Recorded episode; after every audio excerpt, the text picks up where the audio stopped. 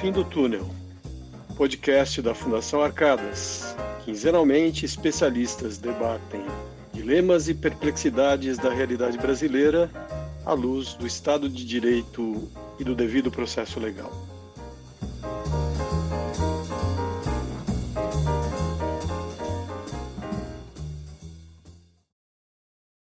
Olá, Neste episódio de Jus no Fim do Túnel, a Fundação Arcadas recebe as professoras Nina Stocco Ranieri, Sheila Neder Cerezetti e Suzana Henriques Costa, além das pesquisadoras Cecília Barreto de Almeida e Isabelle Ogluian de Campos, para falarem sobre o tema Gênero no Centro das Arcadas.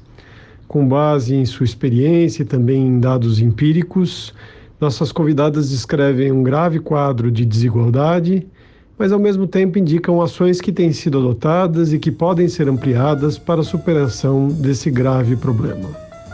Confira.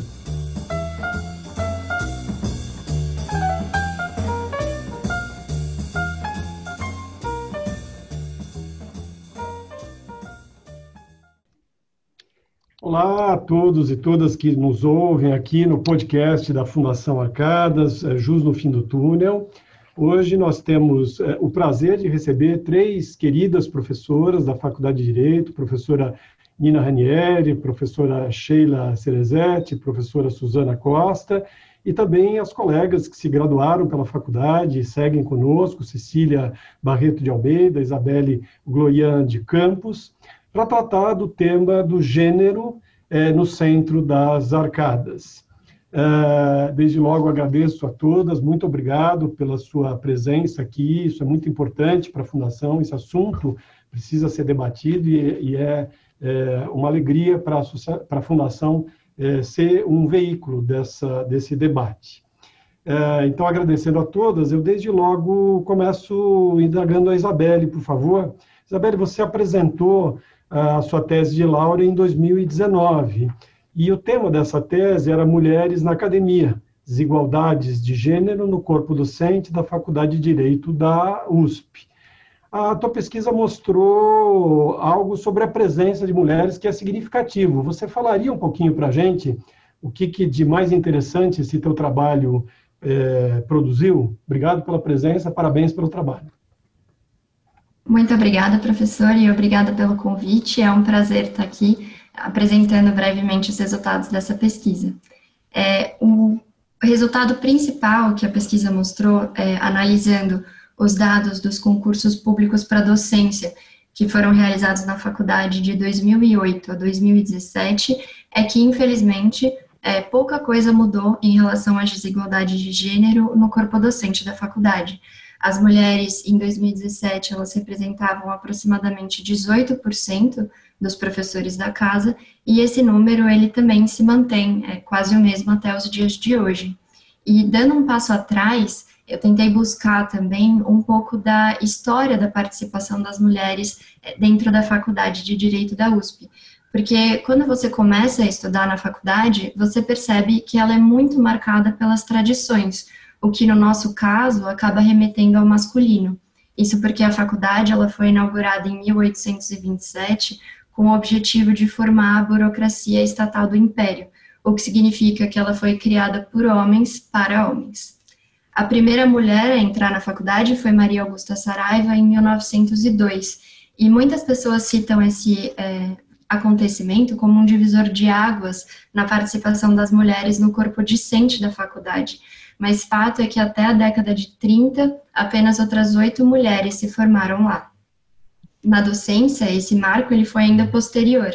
A primeira mulher a participar de um concurso para docência na faculdade foi Esther de Figueiredo Ferraz, em 1947. Ela se tornou professora de Direito Penal em 1948, em sua segunda tentativa.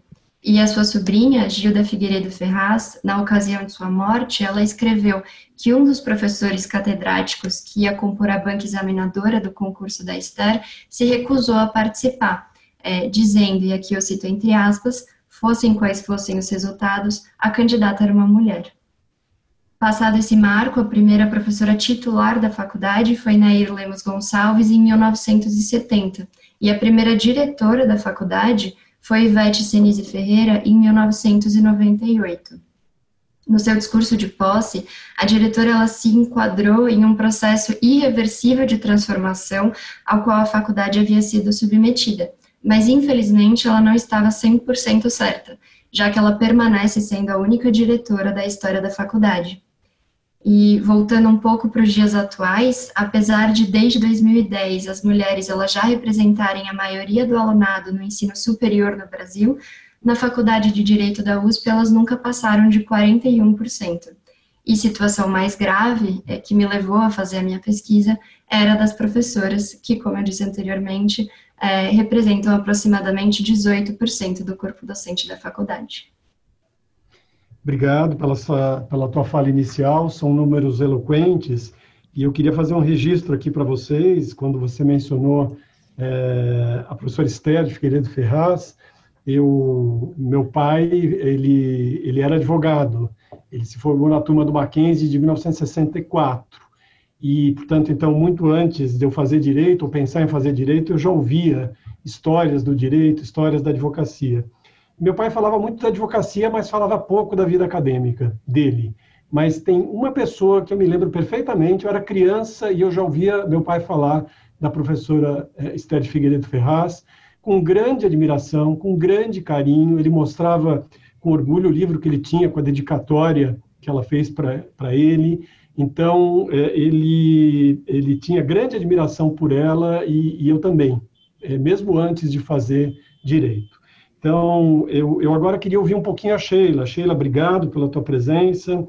É, fala um pouco para a gente do GPEA e da publicação de, de 2019, a, as interações de gênero nas salas de aula, da, lá da Faculdade de Direito, é, com a pergunta, um currículo oculto. Isso foi pela Cátedra Unesco de Direito, é, Educação da, da, fundação, da, da faculdade. Então, eu te pergunto, é, como surgiu a ideia de realizar é, uma pesquisa sobre interações de gênero em sala de aula. Obrigado. Obrigada, Flávio. A ideia para o grupo, né, o grupo que chama GPEA, que significa Grupo de Pesquisa e Estudos de Inclusão na Academia, a ideia para esse grupo surgiu no final de 2015, a partir de inquietações de alunas da graduação e também da pós-graduação, que sentiam muitas diferenças entre as suas vivências e aquelas de colegas homens nas salas de aula da Faculdade de Direito da USP. Elas percebiam que compartilhavam impressões sobre ter ou não suas opiniões consideradas nos debates, na sala de aula, sobre serem interrompidas durante explanações e apresentações, sobre se sentirem ou não à vontade para se expressarem nas discussões ou até mesmo para fazerem perguntas em sala de aula. E também porque muitas vezes não se sentiam preparadas para responder uma questão, ainda que tivessem realizado a leitura prévia, a leitura indicada para aquela aula pelo professor ou pela professora. E a mim, como professora, quando elas me procuraram, esses relatos diziam muito. Né? Eles coincidiam também com as experiências que eu tinha na sala de aula, com a minha percepção quanto ao silenciamento feminino naquele local, naquele local que me é tão caro enquanto professora. E a primeira pesquisa, então, realizada pelo GPEA surge com o intuito de entender um pouco essas percepções e entender se elas seriam capazes de configurar dados e se com isso nós poderíamos qualificar o debate sobre gênero no ensino jurídico. E surgindo essa demanda, surgindo a partir dessa demanda de alunas, o GPEA ele foi inicialmente cadastrado como uma atividade de cultura e extensão universitária, já que ele tinha como objetivos formar novas pesquisadoras e pesquisadores e também gerar reflexões e produzir conteúdos relacionados a minorias sociais na universidade. Com isso, a gente pretendia pautar o debate tanto na faculdade quanto além da, além da faculdade. Mas pouco tempo depois, a gente acabou cadastrando o grupo também no Diretório de Pesquisas do CNPq, demarcando o seu caráter de grupo de pesquisa mesmo. E depois, com a publicação do relatório de pesquisa no formato de livro, esse livro que você mencionou, Flávio, os nossos resultados acabaram trazendo um impacto para o próprio ensino jurídico, tanto em termos de conteúdo sobre diversidade, quanto em mudanças de metodologia e de ações em salas de aula, como relatam bem as experiências de alguns dos nossos colegas na Faculdade de Direito. Com isso, me parece que o GPE acabou sendo um bom exemplo de integração e sinergia do, tri, do próprio tripé universitário, né, que é formado por ensino, pesquisa e extensão. Muito interessante, de fato, como você mencionou, essa interação, né, como, as, como foi ganhando corpo e, e, e, essa ferramenta de tomada de consciência, né, porque Isso. eu sou homem, tenho 57 anos e, e, embora tenha aqui mencionado a experiência que mencionei com meu pai, às vezes a gente não tem a consciência. E falta a consciência para que você possa tomar atitudes, corrigir rumos, corrigir condutas, não é? Exatamente então, isso. É, é, muito importante. Fico muito, muito contente, muito orgulhoso do trabalho de vocês. E, e nessa linha, queria aproveitar então, uh, querendo, ouvindo a Cecília a respeito do, dos resultados da pesquisa do GPEA, que foram interessantes sobre as interações de gênero de, de aula na faculdade e, e também sobre a relação é, entre perfil de alunos, alunas, perfil de professores e professoras, metodologia de ensino na Faculdade de Sicília. O que, que você poderia é, nos falar um pouco é, sobre os resultados desse trabalho? Obrigado pela tua presença. Muito obrigada pela pergunta, pela oportunidade, professor Flávio. Obrigada a todas e todos que estão aqui. É um prazer estar com vocês, com os nossos ouvintes também. Inicialmente, eu acho que é importante indicar qual era a nossa pergunta de pesquisa. Nós queríamos saber como se dão as interações existentes na sala de aula da Faculdade de Direito da USP a partir do marcador de gênero. E para responder essa pergunta, nós realizamos observação participante com inspiração etnográfica ao longo de um semestre inteiro de aulas, bem como entrevistas com discentes, que foram realizadas ao final desse processo. A pesquisa é composta de diferentes subhipóteses e eu vou trabalhá-las aqui é, um pouco a partir desses resultados que nós identificamos. E é, a partir de alguns critérios que estabelecemos, nós acompanhamos 14 disciplinas em quatro turmas de graduação.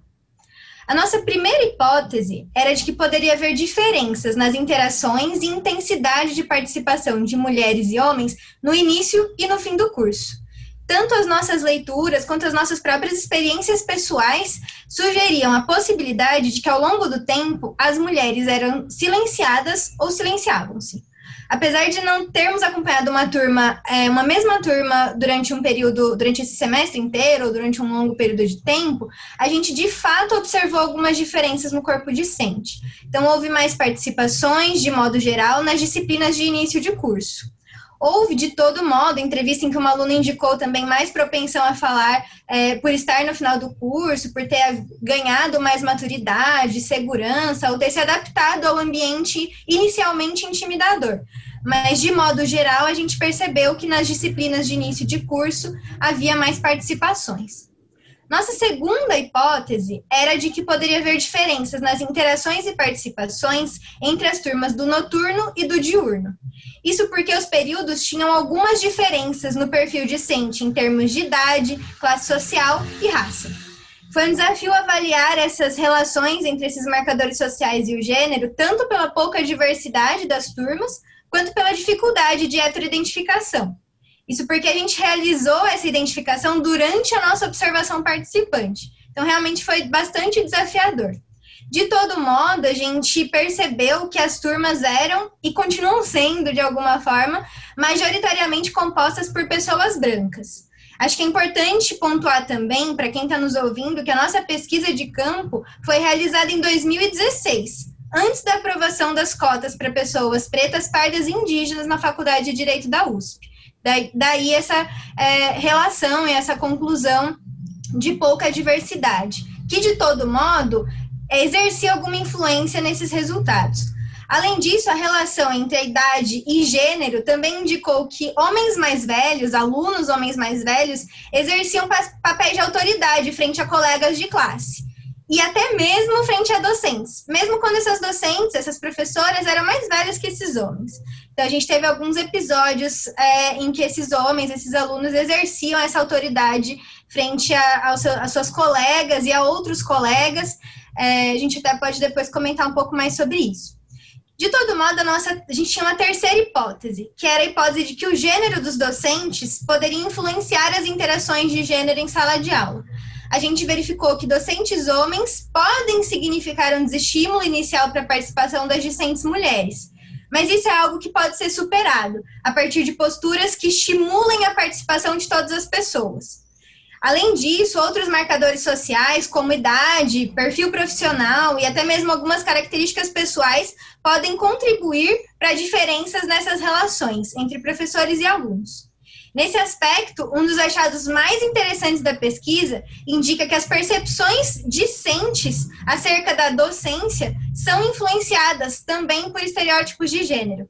Professores homens são vistos como seres humanos complexos e integrais eles podem construir as suas autoridades com diferentes elementos, como rigidez, proximidade e humor. Ah, esse professor ele cobra muito, mas ele é muito legal, a gente sabe disso, a gente sabe, ele é engraçado também. É, essa, e aí você tem uma construção complexa da, da sua autoridade. Já as professoras mulheres são vistas como seres humanos mais planos, enquadrados em figuras. Ou elas são próximas e afetuosas, como mães, ou elas são distantes e rígidas, como megeras.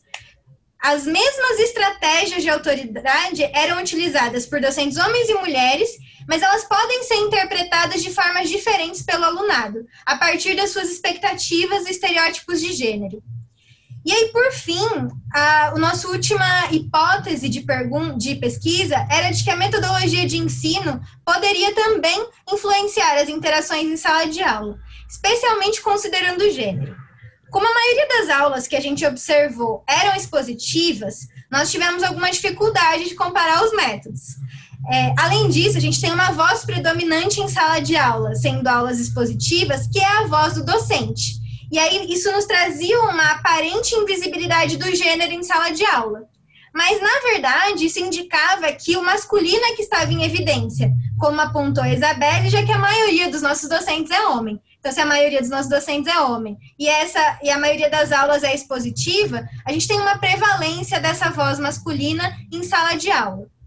De todo modo, o me mesmo método expositivo, ele era aplicado com nuances pelos docentes, com maior ou menor estímulo à participação, com diferentes níveis de interações entre os alunos e entre os alunos e os professores. A gente criou algumas categorias, aulas estilingue, ping-pong, bumerangue, para avaliar como funcionava o movimento da fala em sala de aula. E a gente identificou ainda que a divisão em grupos menores, o debate e a atenção a questões de gênero em sala de aula foram importantes para promover a maior participação de mulheres. Então, são consideradas algumas estratégias relevantes, metodologicamente relevantes, para estimular essa participação eu puder fazer uma síntese, Flávio, acho que é, é, importante perceber, e aí a pergunta né, que consta do, li, do título do livro, que os achados da pesquisa sugerem, sim, aquilo que em pedagogia a gente chama de currículo oculto. Por quê? Para além dos conteúdos formais ensinados a respeito do direito, também existem conteúdos informais que reproduzem relações de poder e acabam reforçando estereótipos e dinâmicas de gênero que já são socialmente estabelecidas.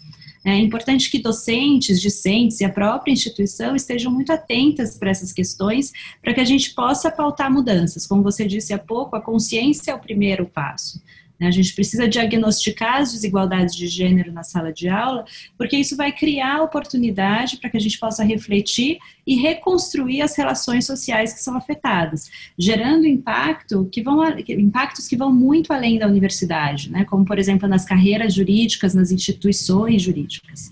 Existe um resultado mencionado pela Cecília que me assusta muito, é, porque ele é muito importante, mas também é muito, muito preocupante, que é o fato de que nas disciplinas de início de curso as interações são mais equilibradas, ou seja, o silenciamento é menos marcante. Existe algo que se aprende naquele ambiente, que é o fato de que a mulher se silencia.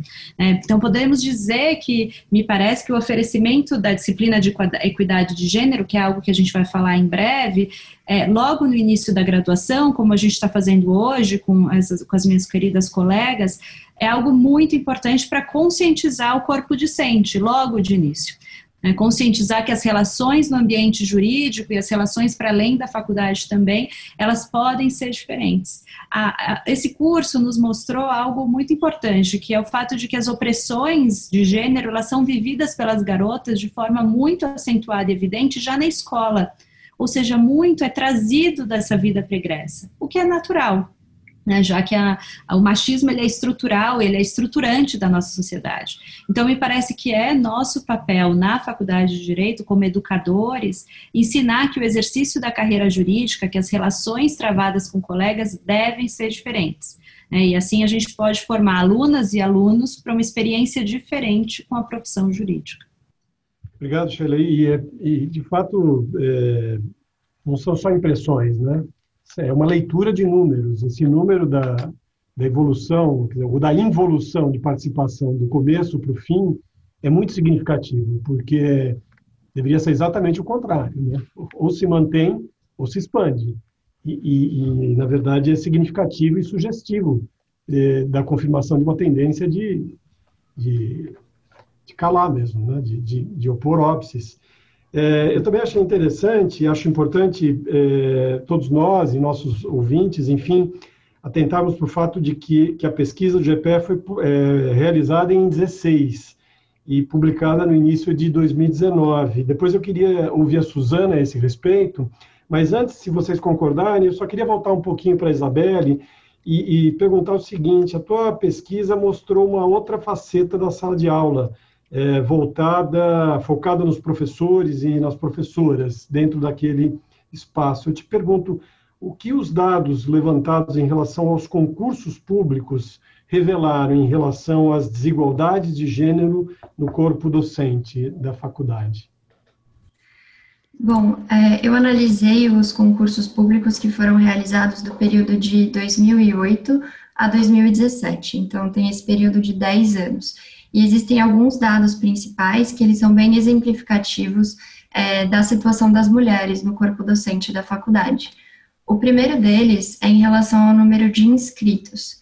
Nesse período de 10 anos, é, se nós analisarmos os, os, inscritos no concurso público para a carreira docente, é, vamos perceber que os homens, eles representaram 80% do número total dos candidatos.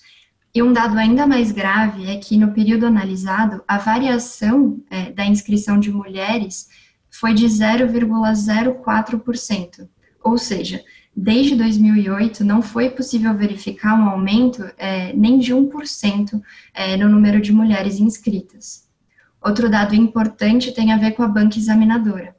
No período analisado foram realizados 145 concursos, seja para professor doutor, livre docência ou titularidade. Os números levantados em relação à composição dessas bancas examinadoras revelaram que as mulheres representaram um percentual de 13% de convidadas, um percentual, portanto, inexpressivo.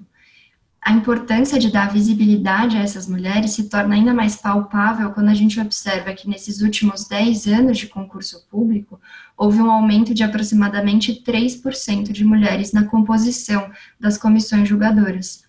Se as mulheres compunham em torno de 15% das comissões em 2017, nós teríamos que aguardar 117 anos para que a paridade de gênero fosse atingida naturalmente nessas comissões julgadoras. E um último dado importante de ser analisado, ele se relaciona ao teto de vidro, que é o termo que nós utilizamos para ilustrar essa barreira invisível que apesar de oferecer uma aparente igualdade de oportunidades na progressão da carreira, acaba inibindo estruturalmente o acesso de mulheres aos cargos mais altos da hierarquia profissional. Os dados levantados em relação ao corpo docente da faculdade indicam, em um primeiro momento, a presença de um teto de vidro. Isso porque em 2017 a faculdade possuía aproximadamente 18% de professoras, e essas mulheres, elas eram aproximadamente 20% das professoras doutoras e associadas e somente 15% das professoras titulares. Mas quando a gente analisa mais profundamente esse, esses dados, a gente pode perceber que o principal momento em que as mulheres são barradas é na entrada da carreira acadêmica, é no momento de inscrição para os concursos de professor doutor é, usando uma expressão que a professora Sheila já usou anteriormente, é o fenômeno da porta de vidro que a gente tem na faculdade. Na titularidade, nós temos um reflexo do baixo número de mulheres que conseguiram vencer as etapas iniciais para chegar ao topo. Nesse período de 10 anos analisado, por exemplo, apenas cinco mulheres obtiveram o título de professoras titulares da faculdade, de um total de 24 vencedores. E o que esses dados todos mostram é que, é, como nada mudou, quase nada mudou nesses últimos 10 anos, a gente vê a importância dessas pesquisas, também como a pesquisa do GPEA, é, como a gente mencionou, de sistematizar esses dados, para que não pareça que é somente uma impressão e para que a gente consiga ter dados é, suficientes para é, instigar a faculdade a tomar medidas institucionais para que a gente possa mudar esse cenário diferente do que vem acontecendo desde 2008. Muito bom, estou me sentindo aqui, enfim, é, impactado é claro que a gente tem uma razoável ideia do problema, mas os números são muito eloquentes. E, e há muito que resgatar e há muito que trabalhar, né? Então, vamos, vamos debater, vamos divulgar. Aliás, depois eu queria que alguém me dissesse se vocês não teriam algum projeto para expandir isso para pesquisas análogas, iguais para outras unidades da USP, afinal de contas. Depois alguém me conta. Suzana, é, minha estimada colega de departamento, é, muito obrigado pela, pela tua presença aqui, pela ajuda. Eu ousaria dizer que, que esse evento só se realiza porque realmente você é, é coordenou, fez os contatos e, e, e proporcionou a, a, presença das, das, demais colegas aqui. Então, muito obrigado. E, e eu já havia mencionado aquela circunstância de, dessa defasagem da, da pesquisa 2016 e, e, e o tempo que nós vivemos. Você percebeu mudanças nesse período, desde a publicação do trabalho, no que se refere à, à pauta de gênero? Oi, Flávio. É, eu que sou eu que agradeço a possibilidade da gente poder estar aqui. É, agradeço todo o apoio que a Fundação Arcadas tem dado para essa pauta, inclusive nos ajudando na disciplina de Direito e Equidade de Gênero na graduação. É, e agradeço também as minhas colegas com quem eu aprendo todo dia, e, inclusive as, as alunas que são mais minhas colegas hoje, que muitas vezes trazem dados e reflexões que só me fazem avançar nessa temática. Então, eu acho que sim, acho que a gente avançou bastante de lá para cá, eu acho que essa foi uma pauta e uma discussão que se fortaleceu, é, movimentada aí pela pesquisa do GPEA e por uma série de outras pesquisas que foram feitas, é, a gente já tinha na faculdade, já há algum tempo, algumas extensões é, que trabalhavam de alguma forma a temática de gênero, né? Aqui só cito a Clínica de Direitos Humanos Luiz Gama, no Departamento de Comercial, o próprio GPEA também lá. A gente tem o, o grupo de, de Direito, Discriminação e Diversidade, que é um grupo do um grupo de extensão de, do Departamento de Direito do Estado, salvo engano.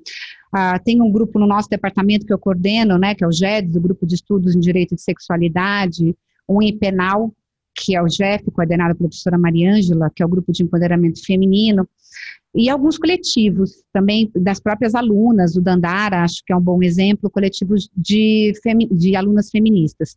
Mas o que a gente vê de lá para cá é uma qualificação desse debate que já existia, que se aprofunda até pela própria tomada de consciência, como você disse, né, da, dos alunos, dos docentes sobre o tema. E, e, eu acho que de lá para cá a gente tem realmente a criação de uma cultura acadêmica preocupada com o tema de gênero e da diversidade, que é algo que a gente não via, pelo menos com tanta, é, é, de forma mais estruturada, né, de vindo de vários polos, de vários departamentos, vindo na forma da pesquisa, vindo na forma da extensão e agora vindo na forma do ensino com as novas disciplinas. É, então, a gente vê a criação de novas extensões, como o NEF, que é coordenada pela professora Sheila, que é esse núcleo de expressão feminina, que tem um trabalho interdisciplinar super interessante sendo feito para a preparação das alunas para participarem em sala de aula. Então, acho que ela vem muito como um, um retorno dos resultados da pesquisa do GPEA, que foi apresentada agora, né? Então, uma forma de amparo e acolhimento para essas uh, alunas, para que elas possam se sentir empoderadas para participar, para que não aconteça esse processo de silenciamento foi relatado aqui. Uh, eu vejo debates importantes sendo pautados de lá para cá, é, o professor Flávio Batista, do Departamento de, de, Trabalho, lançou uma disciplina de graduação só com bibliografia feminina, a questão da bibliografia nos cursos de direito. E isso promoveu um super debate em sala de aula. É, a gente não percebe o quanto que não é dada voz nem mesmo às mulheres na bibliografia do curso, né?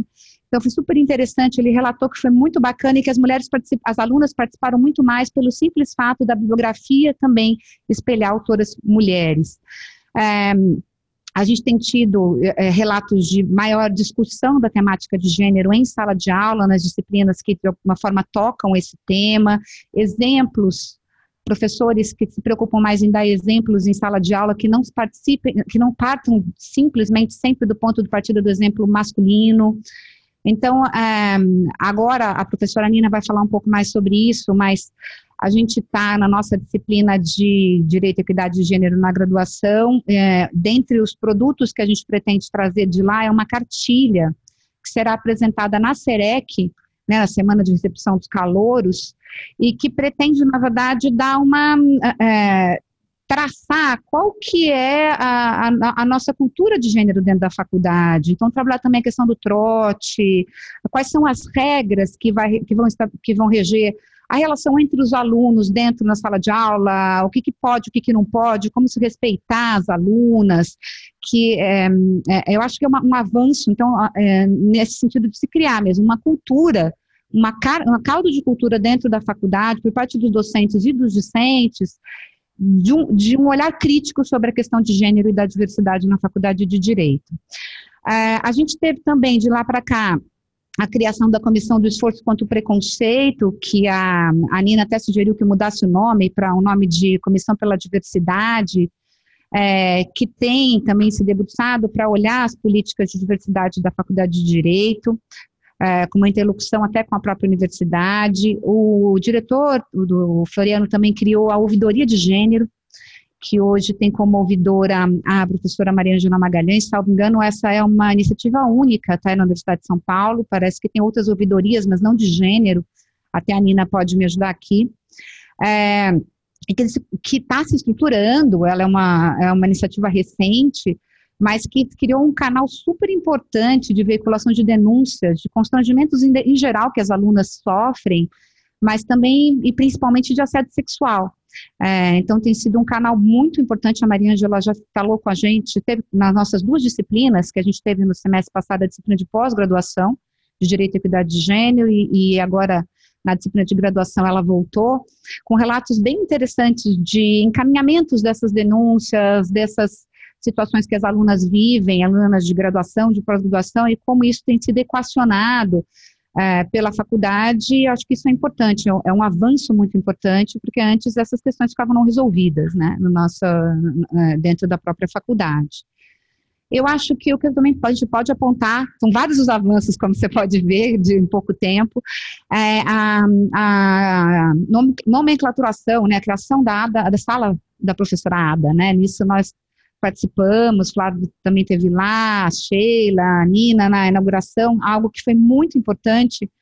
É, a pesquisa do GPEA, ela também aponta a, a, a, ausência de figuras masculinas no espaço da universidade. Acho que muito por esse marco de tradição que a, que a Isabelle também trouxe na pesquisa dela.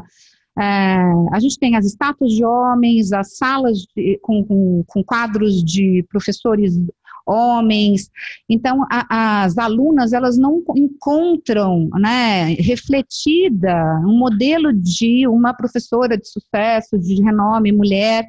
Então, a, a, criação da sala da Pellegrini Novo, acho que é um grande avanço nesse sentido, de você ter uh, um modelo de uma professora mulher de sucesso, que, em que as alunas possam se espelhar, né? Não só as alunas, como nós também, né, professoras.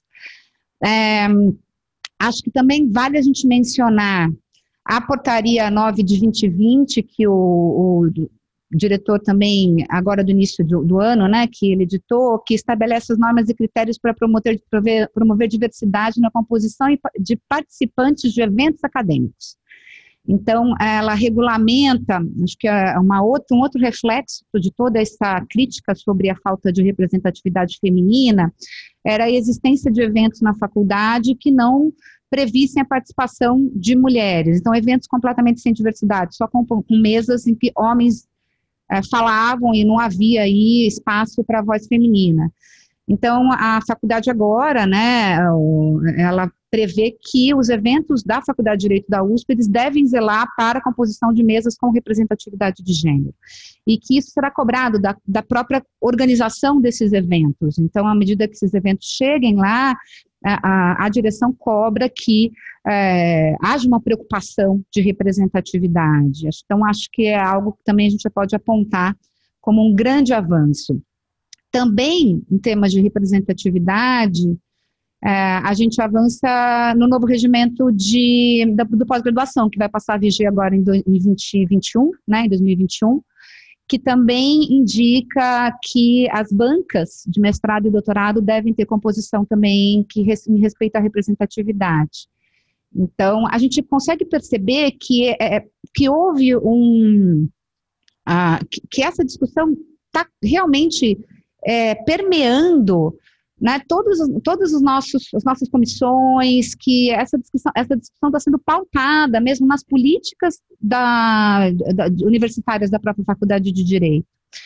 É, tem um, também uma proposta de novo regimento de concurso da faculdade de direito. Eu acho que isso é, dialoga bastante com o trabalho da Isabelle que ela acabou de apresentar, é, isso não está sob aprovação, não foi aprovado pela reitoria nem pelo conselho universitário, mas é uma proposta de que as bancas de concurso da faculdade também é, é, zelem pela representatividade, as bancas de ingresso, né, de concurso e de ingresso e de, de um, avanço na carreira acadêmica. E, e, salvo engano, também tem uma previsão a respeito da, da se houver é, candidata gestante, que haveria possibilidade de um adiamento do concurso é, caso haja candidato, candidata gestante e isso possa e a data do concurso coincida com a data do nascimento prevista para o nascimento da, da criança. Então acho que são várias e isso tudo aconteceu num espaço razoavelmente curto de tempo, né? Então acho que a, a, a pauta de gênero chegou na Faculdade de Direito da Universidade de São Paulo. Eu vejo que a gente se movimenta é, tanto na graduação, no pós-graduação, no âmbito da extensão, da pesquisa, dos concursos públicos, é, para é, refletirmos a, a, ausência da voz feminina. Eu, eu acho que a, a pesquisa do GPE é realmente um grande marco é, nesse, nesse cenário, mas é, era um momento em que é, a pressão para essa discussão chegou realmente por conta das professoras, dos alunos, das pesquisas, e a gente tem conseguido, então, avançar bastante nessa temática.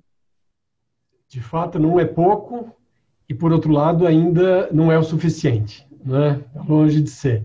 Mas eu, eu acho é, significativo mesmo é, que num relativamente curto período de tempo, se a gente considerar proporcionalmente em relação a tudo que se passou, talvez nós estejamos mesmo avançando. Esperamos que sim. Eu gostaria muito de ouvir a Nina a respeito eh, das ideias para a disciplina Direito e Equidade. Eu só queria antes tirar uma, uma última dúvida com a Isabela em relação a, a isso que foi mencionado também, creio que por você, Suzana, é, em relação ao baixo número de mulheres na docência.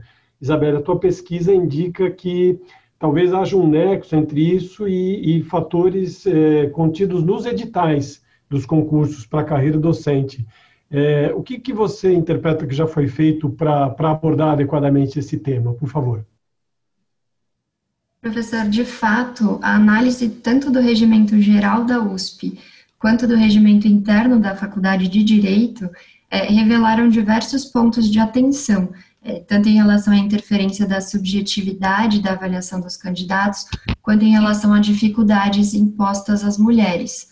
O primeiro deles se refere à prova escrita as 24 horas que são oferecidas aos candidatos para preparação para essa prova podem representar uma penalidade para as mulheres quando a gente pensa no contexto da divisão sexual do trabalho, que atribui três turnos de trabalho à mulher pelo fato de o homem, estruturalmente, não se responsabilizar da mesma maneira pelo cuidado com a casa e com os filhos.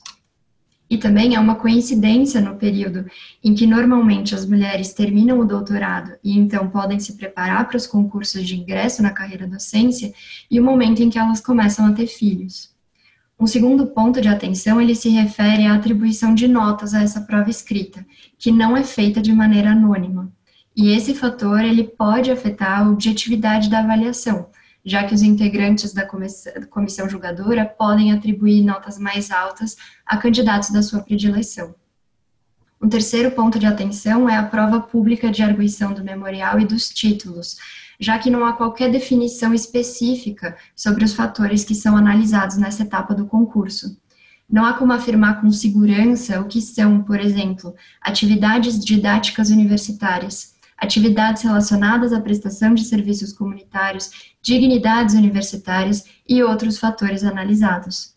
Dessa forma, se a comissão ela tiver predileção sobre um candidato, ela pode ter mais um momento para privilegiá-lo, mesmo que siga as regras previstas nos regimentos. Por último, a gente deve observar que, mesmo depois de obterem o título de professor doutor, os candidatos eles devem apresentar outras duas teses originais nos concursos para livre docência e titularidade, o que pode levar muitas mulheres a desistirem dessa progressão da carreira pela dificuldade de conciliar a vida acadêmica com a vida profissional e a vida pessoal.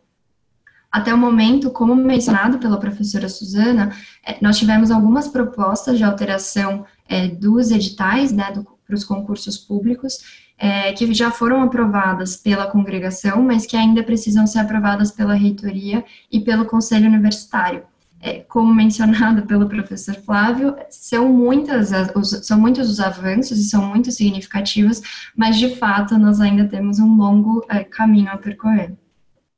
Tá ótimo. Nina, finalmente eu estava aqui ansioso para te ouvir.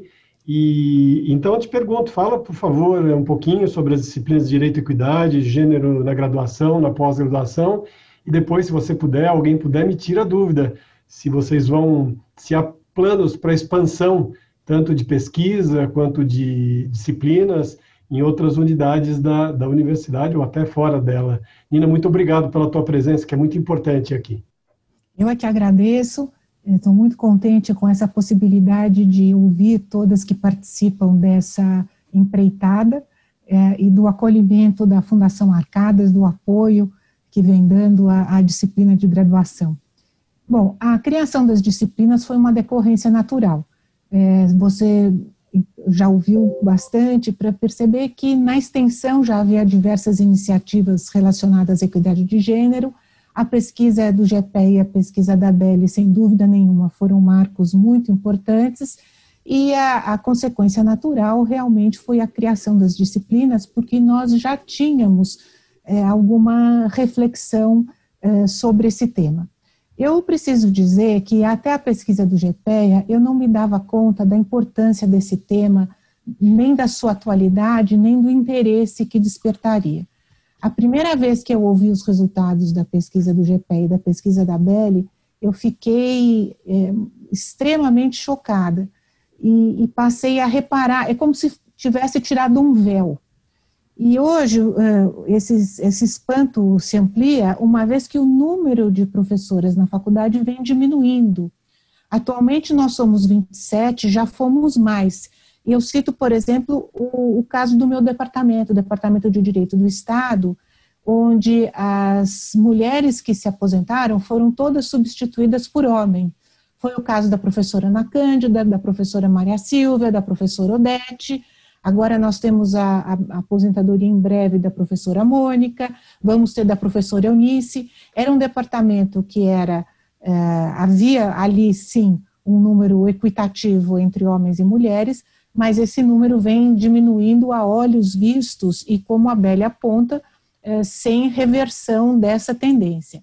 Então, esse foi um fato que também é, nos deixou extremamente preocupadas. E então é, a criação das disciplinas vem nessa direção de sensibilizar para o problema de gênero, de fortalecer a cultura de gênero dentro da faculdade de direito é, e também da diversidade, não apenas da direito, e produzir doutrina. Esse foi o foco da disciplina de pós-graduação. E, e, como você sabe, nós estamos em plena vigência da Agenda 2030 da ONU e a meta 5 da Agenda 2030, justamente, é adotar e fortalecer políticas e legislação para promoção da igualdade de gênero. Então, nós tínhamos o tema, nós já tínhamos pesquisa, é, o importante, então, era trabalhar tudo isso na, na área do ensino. É, portanto, a pós-graduação, que se iniciou no ano passado, ela teve como tema justamente mulheres na academia. E o objetivo, repito, era de produzir doutrina e estimular pesquisas uh, nesse contexto de mulheres na academia. Nós convidamos especialistas, que já tinham produzido outras pesquisas em áreas análogas, mas fora da Universidade de São Paulo, que foi muito interessante, abriu um universo grande de troca entre a USP e outras instituições de ensino, e, e tudo que nós vimos fazendo desse ponto de vista está baseado em algumas pesquisas empíricas que foram levadas a efeito na área da medicina, tanto no Brasil como nos Estados Unidos é, os americanos, que são muito pragmáticos, já têm alguns protocolos de como fortalecer a diversidade de gênero dentro da academia. É, em certa medida, nós temos procurado seguir esses protocolos, guardadas as, as diferenças que existem entre o ensino norte-americano e o ensino brasileiro. A ponto de, não fosse a pandemia, nós termos tido a oportunidade no mês de maio desse ano, de ter apresentado a pesquisa do GPE e da BEL na Universidade de Indiana, onde se situa um importante centro sobre direito e educação. E lá nós encontraríamos pessoas que aplicaram esses protocolos de ampliação de diversidade em outras instituições para troca de experiências. Infelizmente, o congresso foi cancelado e adiado para o ano que vem, mas nós já estamos inscritas e vamos lá uh, trocar experiências e trocar ideias. Uma das práticas, Flávio, que é muito simples, é por quadro de professoras uh, nas universidades, nas escolas. Isso foi feito na medicina, é uma, um do, dos pontos desse protocolo que eu mencionei. E nós, no nosso Departamento de Direito do Estado, vamos fazer isso sim. É, o professor Marcos Pérez é que está encarregado de levar isso a efeito, ele já recolheu as fotografias. Então, nós começamos com fotos nos departamentos e depois dando mais visibilidade na faculdade, onde você sabe tem é, centenas de quadros de professores homens e apenas o da Ada e o da Ivete como diretor. Então, são pequenas coisas que vão ampliando. Na disciplina de pós-graduação, é, sob comando da Suzana, foi feita uma pesquisa empírica a respeito é, das sensações, das interações de gênero na área da pós-graduação, dentro dos nove departamentos da faculdade, com resultados que nós ainda estamos analisando e que provavelmente vão resultar é, em novas agendas de pesquisa e provavelmente num artigo a partir desses dados recolhidos. E essas alunas, como trabalho de conclusão do semestre na pós-graduação, escreveram artigos sobre equidade de gênero e submeteram a revistas Qualis 1 e 2. Tudo isso para produzir eh, doutrina sobre equidade de gênero na academia. O enfoque da graduação é diferente, embora os objetivos sejam os mesmos, fortalecer a cultura da equidade de gênero, eh, estimular a diversidade de gênero, é, o nosso enfoque, além da produção da cartilha, é saber, a partir da experiência desses alunos, é, o que deveria constar dessa cartilha, o que é importante que seja divulgado para os alunos que estão entrando. É, então, não tem essa, esse objetivo de produção de doutrina, mas tem sido surpreendente ah, não só o número de participações, como os retornos que nós temos tido. Em primeiro lugar, sendo uma disciplina optativa, nós acabamos estourando o número de vagas possíveis. Uma vez que com esse objetivo de elaborar a cartilha, não era possível acolher todos aqueles que se inscreveram, mas nós chegamos a um número de cerca de 120 alunos inscritos dentro da faculdade, mais 60 alunos da Unesp, porque nós temos um, um acordo informal com a Unesp que assiste as aulas, está produzindo a cartilha lá também, a partir das nossas aulas, mas com professores e alunos lá. E, além disso, a, a, a reprodução do, do curso pelo, pelo YouTube, o que tem nos dado, em média, cerca de 60 outras pessoas, além dos alunos inscritos. Então, eu diria para você que, no total, a cada semana do curso de graduação, nós temos um público que varia entre 230 e 250 pessoas, e eu pessoalmente recebo, eh, e as demais professoras também, comentários e, e estímulos para a continuidade da, das duas disciplinas, né? Ah, que nós pretendemos reproduzir a cada semestre com temáticas diferentes. E uma, uma outra uh, iniciativa que foi muito bem sucedida foi a publicação da pesquisa do GPEA pela Cátedra Unesco. Eu coordeno a cátedra desde 2008, quando ela foi criada na faculdade pelo uh, diretor da área de educação da Unesco em Paris. Nós não recebemos nada, viu, Flávio, a não ser a chancela Unesco. Nenhum recurso, mas um enorme apoio da Unesco Brasil por via dessas publicações. É, a meta agora é traduzir esses resultados é, para inglês ou francês, de tal forma que possam ser acessados no mundo inteiro. E no final da disciplina de graduação, em dezembro, nós teremos mais uma publicação pela Unesco, que é justamente da pesquisa da Belli.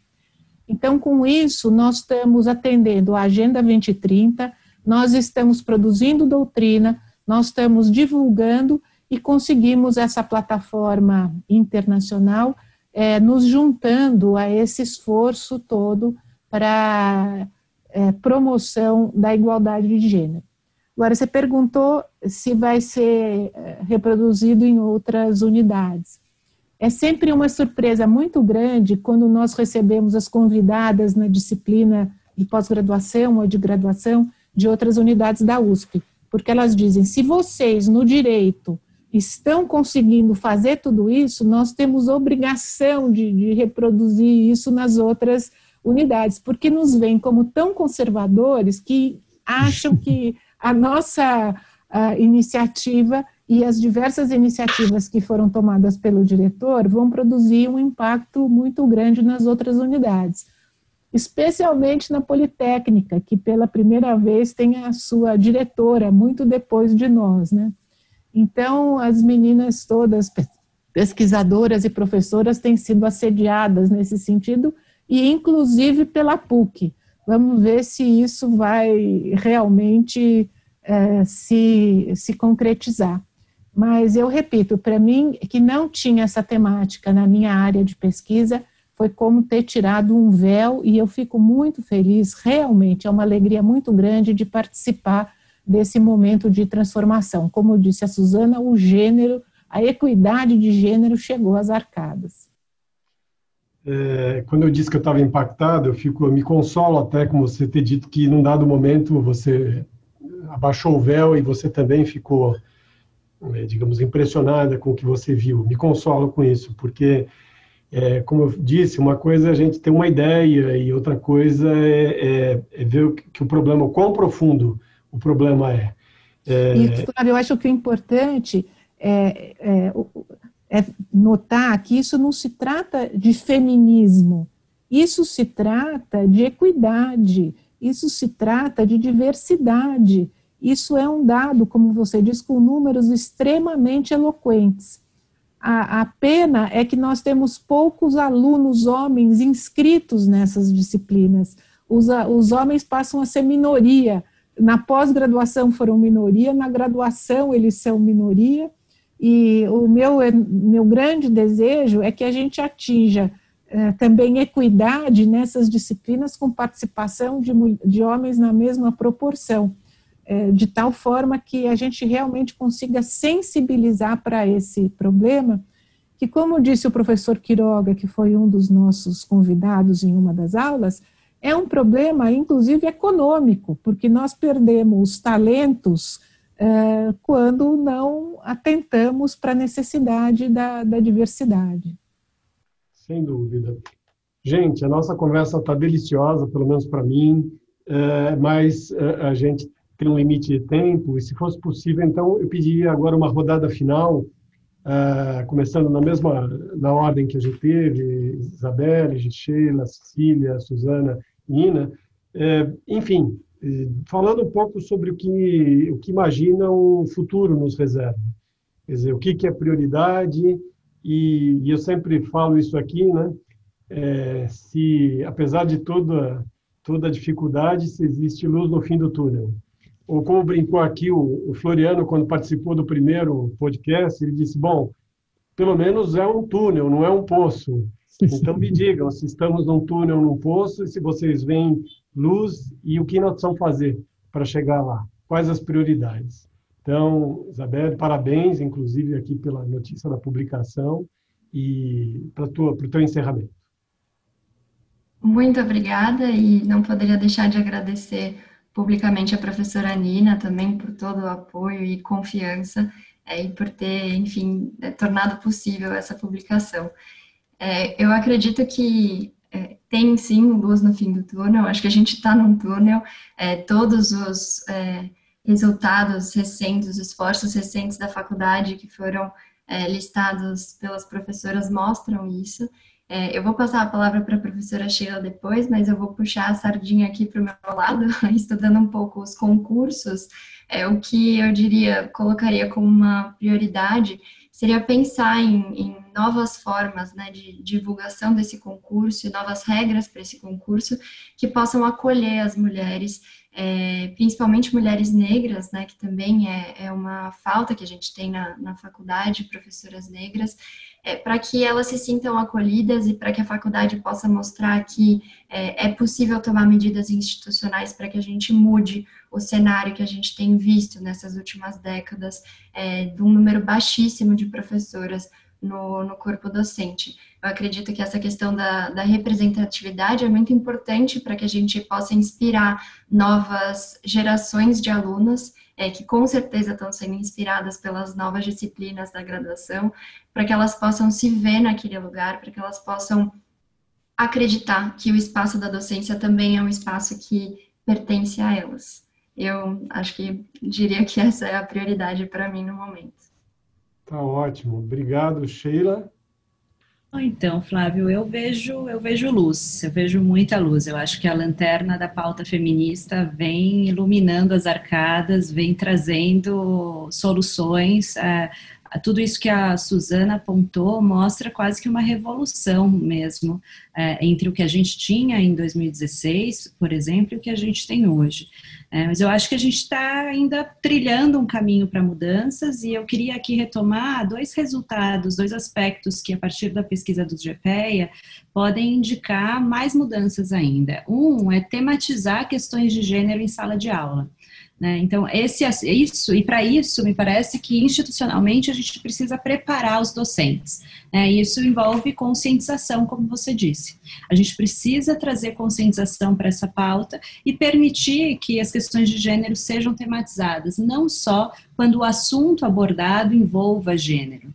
Né? E a outra, outro aspecto que me parece muito relevante, e aí aqui eu faço. Uh, estou junto com a Belle, é a presença de docentes mulheres. A gente precisa naturalizar a participação feminina na academia, a gente precisa incrementar a representatividade. Então, para isso, me parece que a gente precisa de outros avanços institucionais que vão tanto no campo da formação dos docentes já presentes ali na faculdade, como eu disse, e também uh, entender um pouco uh, esse processo de seleção, e aí, claro, isso ultrapassa a faculdade de Direito, né? São, são regras da USP, assim como regras de outras universidades federais também impactam essa realidade. Então, me parece, e para isso, é, para a gente poder fazer isso, a gente precisa ainda de outras pesquisas. Eu diria que está no momento da gente entender o que é que está acontecendo com as nossas doutoras.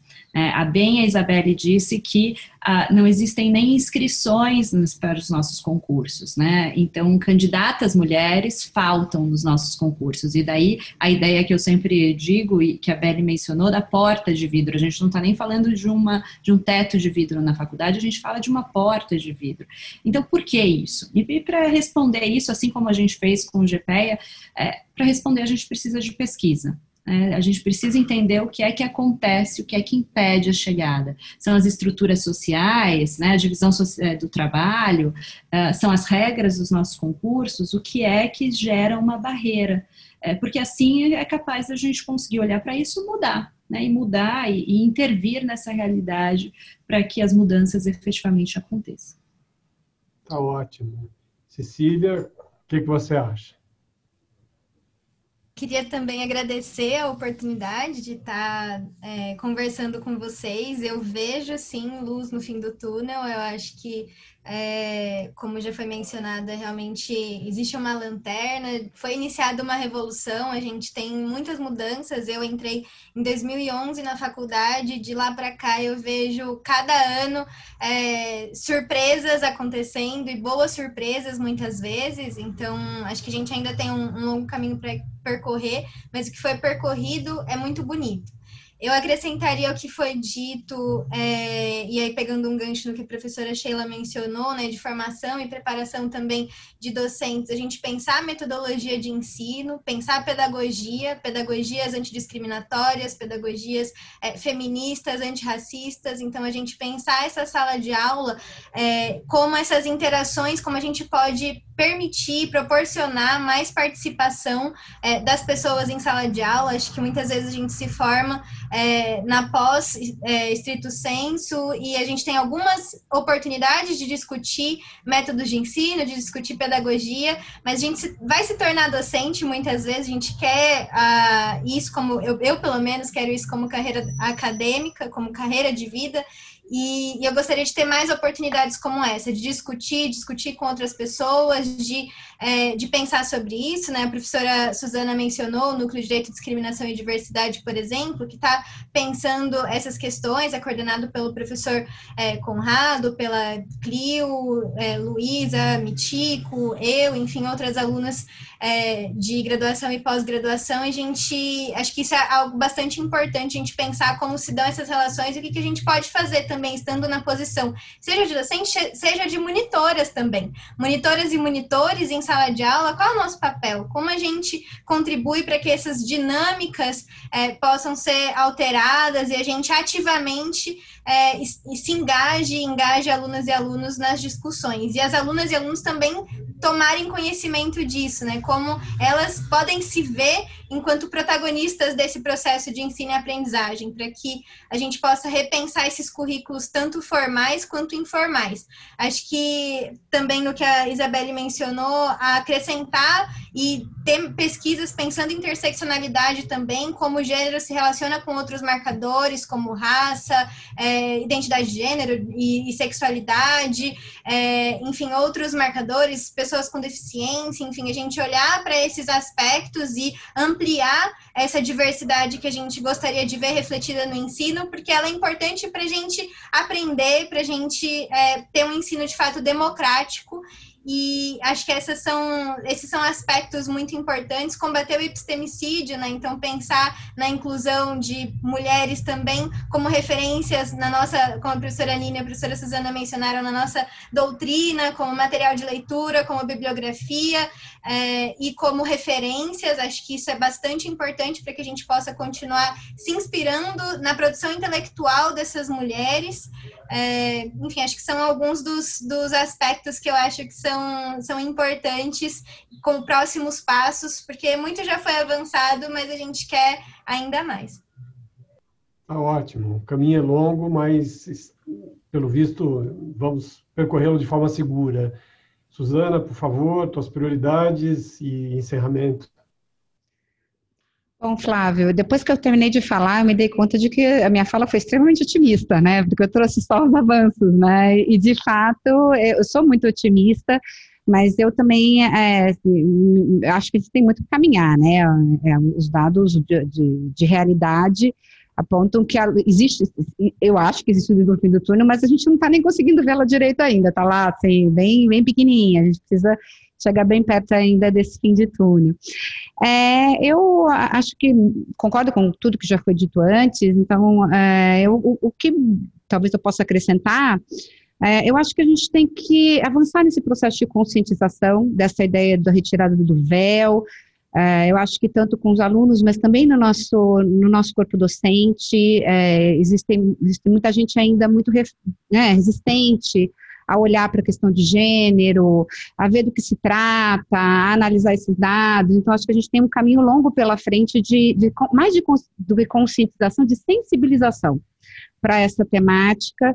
É, então, eu acho que é, é, isso dentro da faculdade de Direito já avançou bastante, mas eu acho que ainda tem muito espaço para a gente poder caminhar, porque muitas dessas decisões que precisam ser tomadas é, em termos institucionais, elas demandam, né, a maioria dentro de um colegiado ainda, é, em que muita gente ainda não conseguiu tirar esse véu, né. Acho que esse véu que esse relato que a Nina traz, eu não sei quanto as, as alunas que são mais jovens, mas acho que é um processo de todos nós. É, eu também, vindo uma. Começa a me conscientizar sobre isso muito mais, muito para frente da minha carreira até docente, não foi nem da minha carreira docente. Então, é, é, é um processo pessoal de cada um e tem muita gente que ainda né, precisa dar, acho que a gente precisa tentar conscientizar e sensibilizar para tentar avançar institucionalmente, na medida em que existem ainda muitas deliberações de congregação, de comissões, né, é, então, a, a, acho que esses dados que a Nina disse que foram produzidos lá na, na, na, disciplina de pós, são dados que podem, né, porque a gente não trabalha só em cima de percepções, mas trabalha em cima de diagnóstico de realidade. Então, fica mais fácil a gente debater assim. É, acho que a questão do concurso é muito marcante e, e, concordo com a Sheila. Eu acho que a Belle traz muito desse diagnóstico, mas a gente ainda tem muitos porquês aí que a gente precisa pesquisar mais para entender né? É, é, então, por que, que as mulheres não chegam, né? É a questão da gestação, ou, é, o quanto que a, que a nossa faculdade, pela própria forma como o concurso é posto, não está passando um recado para as mulheres de que elas não são, aquilo não é para elas, né? Quando você tem, eu me lembro quando eu prestei o concurso é, não foi o que eu passei ou foi o que eu, foi o anterior, que eu, passei, eu prestei dois, né? É, que tinha uma professora concorrendo comigo que desistiu porque o filho nasceu na semana do concurso. Então, é, o quanto que, qual o recado que a gente está passando para essas mulheres, né? De que não, não cabe, né? A, a, a, esse sonho na vida delas, né? Ao passo que eu, eu já houve professores cujos filhos nasceram também no DPC né, na semana do concurso, mas eram as mulheres que estavam tendo os filhos, eles participaram e um deles até venceu o concurso. Então, qual é o tipo de, de, de, de mensagem que nós estamos passando para essas doutoras, né, é, quando a universidade não, não, não é, acolhe né, particularidades da, da, vida delas e muito próprias do gênero feminino. Né. Mas acho que tem muita pesquisa, tem uma pauta de pesquisa grande é, para a gente tentar entender um pouco mais por que, que esse galo se dá e qual que é, é o, o, quais são esses problemas e que a gente possa responder institucionalmente.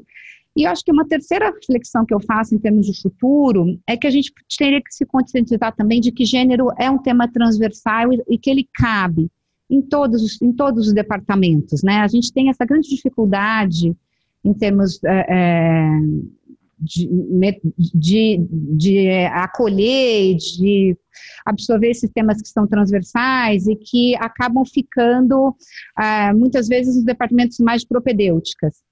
É, e eu acho que a gente poderia, eu discordo disso, gente, eu tenho uma linha de pesquisa na pós-graduação sobre direito, sobre processo de igualdade, e eu acho que cabe a pauta de gênero em todas as áreas, né? Você pode estudar gênero no DPC, no DCO, no DCV, né? É, e que a gente precisa, então, avançar mesmo, é, e nos tornarmos permeáveis a, a, esses temas dentro das nossas, dos nossos respectivos é, departamentos, da nossa dogmática jurídica. Então, eu estou como aluna agora estudando prova pericial é, em, em processos de guarda, né, e, e, vendo como os estereótipos de gênero são trabalhados dentro dessas provas periciais. É um exemplo de como cabe. Né? Então, acho que a gente teria que pensar gênero como realmente um tema transversal que pode dizer respeito a todos nós, pode ser um avanço interessante também, aí como passos para o futuro. Mais uma vez, muito obrigada, viu, Flávio, pela oportunidade da gente estar aqui falando e pensando junto. O que agradeço sou eu, e inclusive vou, vou seguir teu conselho, vou pensar também de que forma eu, como estudioso do processo, posso também avançar. Eu vou pensar assim. Parabéns pela iniciativa também sobre esse aspecto que dá uma luz e vamos ver se a gente passa isso para os colegas, né? É, Nina, por favor, tuas considerações finais, tua visão para o futuro. Flávio, eu concordo com todas as, uh, tudo que foi dito, endosso plenamente. É importantíssimo que continuemos a divulgar os resultados das pesquisas já realizadas, é, continuar tirando o véu nos mais variados lugares. É, o momento é propício e, e eu acho que nós não podemos voltar para trás nisso, nós temos que, que ampliar. E quanto mais se fala, é, o número de pessoas que aderem a esse movimento aumenta sensivelmente. Em segundo lugar, ampliar as pesquisas, e, e esses dias são dias também muito propícios para falar disso, uma vez que o, quatro prêmios Nobel foram atribuídos a mulheres, né, na física, na química e na literatura. E isso demonstra o que nós já vimos dentro da nossa faculdade, que quando é, as mulheres se dedicam em igualdade de condições, a pesquisa científica que é feita é muito séria. Uh, vamos lembrar não só da nossa querida professora Ada, como de quantas outras uh, professoras que fizeram avançar o, o conhecimento jurídico uh, e também para diminuir essa desigualdade. E eu penso que um outro resultado da pesquisa do GPE e da pesquisa da Belli é também de exemplaridade, para as nossas alunas verem a dedicação eh, dessas mulheres que se dedicaram a, a, essa pesquisa e os resultados que vêm colhendo com a, com a sua divulgação, né? E, e com isso, eu acho que, eh, começando com essa optativa na graduação e depois na pós-graduação, mas especialmente na graduação, nós estamos formando novas gerações de bacharéis, advogados, juízes, promotores, defensores, etc., já dentro dessa cultura de equidade. É, então, nós temos que ampliar as iniciativas de tal forma que esse debate se torne cada vez mais qualificado e mais normalizado dentro da, da Faculdade de Direito. E, finalmente, também queria mencionar é, que estamos em desenvolvimento de uma pesquisa sobre mulheres na academia com a Faculdade de Direito da Universidade Jean Moulin Lyon 3, sob a liderança da professora Christelle Gazot, que é professora de História do Direito. É, no ano passado, quando a professora Sheila e eu estivemos para os seminários doutorais em Lyon, é, nós tivemos oportunidade de conversar com o diretor da faculdade, que ficou muito entusiasmado com a pesquisa do GPEA e gostaria de replicar a metodologia é, na, na universidade, justamente na faculdade de Direito, para analisar também a presença das mulheres. E a nossa hipótese é que as situações são extremamente semelhantes, apesar das diferenças entre a, nossas, a nossa realidade e a realidade francesa. Gente, muito obrigado pela presença de vocês. Eu, além de agradecer, eu gostaria de colocar a Fundação, e eu sei que falo em nome da diretoria, do conselho e de todos aqueles que apoiam a Fundação, de colocar a Fundação integralmente à disposição de vocês. É, se tiverem ideias de projetos, a, a Fundação está lá para dar apoio à faculdade. Né? e, e tudo que puder ser de alguma forma é, realizado pela fundação, que o seja. É, nós, nós agora estamos criando, por exemplo, grupos de estudo em diferentes áreas, tem congregado, mercê da possibilidade da, da via remota, pessoas do Brasil inteiro. Então, é uma forma de, de inclusive, expandirmos as nossas, de, de aumentarmos o, nosso campo de atuação, de, enfim, de difusão de ideias é, mecanismos de captação de recursos e remuneração de pesquisadores, projetos de pesquisa que possam é, contar com algum tipo de suporte financeiro necessário. A Fundação pode se mobilizar para isso. Então, pensem, pensem, o máximo vai acontecer a gente dizer que a Fundação está fora do alcance. Mas eu acredito que há muito o que a Fundação possa fazer é, para ajudar, ainda que modestamente, nessa brilhante, nessa iniciativa fantástica de vocês, que só merece um agradecimento de todos nós, né, por nos auxiliarem, por nos abrirem os olhos, por nos mobilizarem para mudar esse estado de coisas e resgatar tudo aquilo que precisa ser resgatado. Então, eu me despeço aqui dos nossos ouvintes, agradecendo mais uma vez e convidando a todos para nosso próximo podcast, que deve tratar do tema das eleições. Afinal de contas, elas estão aí batendo a porta. E vamos falar um pouco sobre as eleições num período tão é, conturbado e tão difícil. Muito obrigado e até a próxima.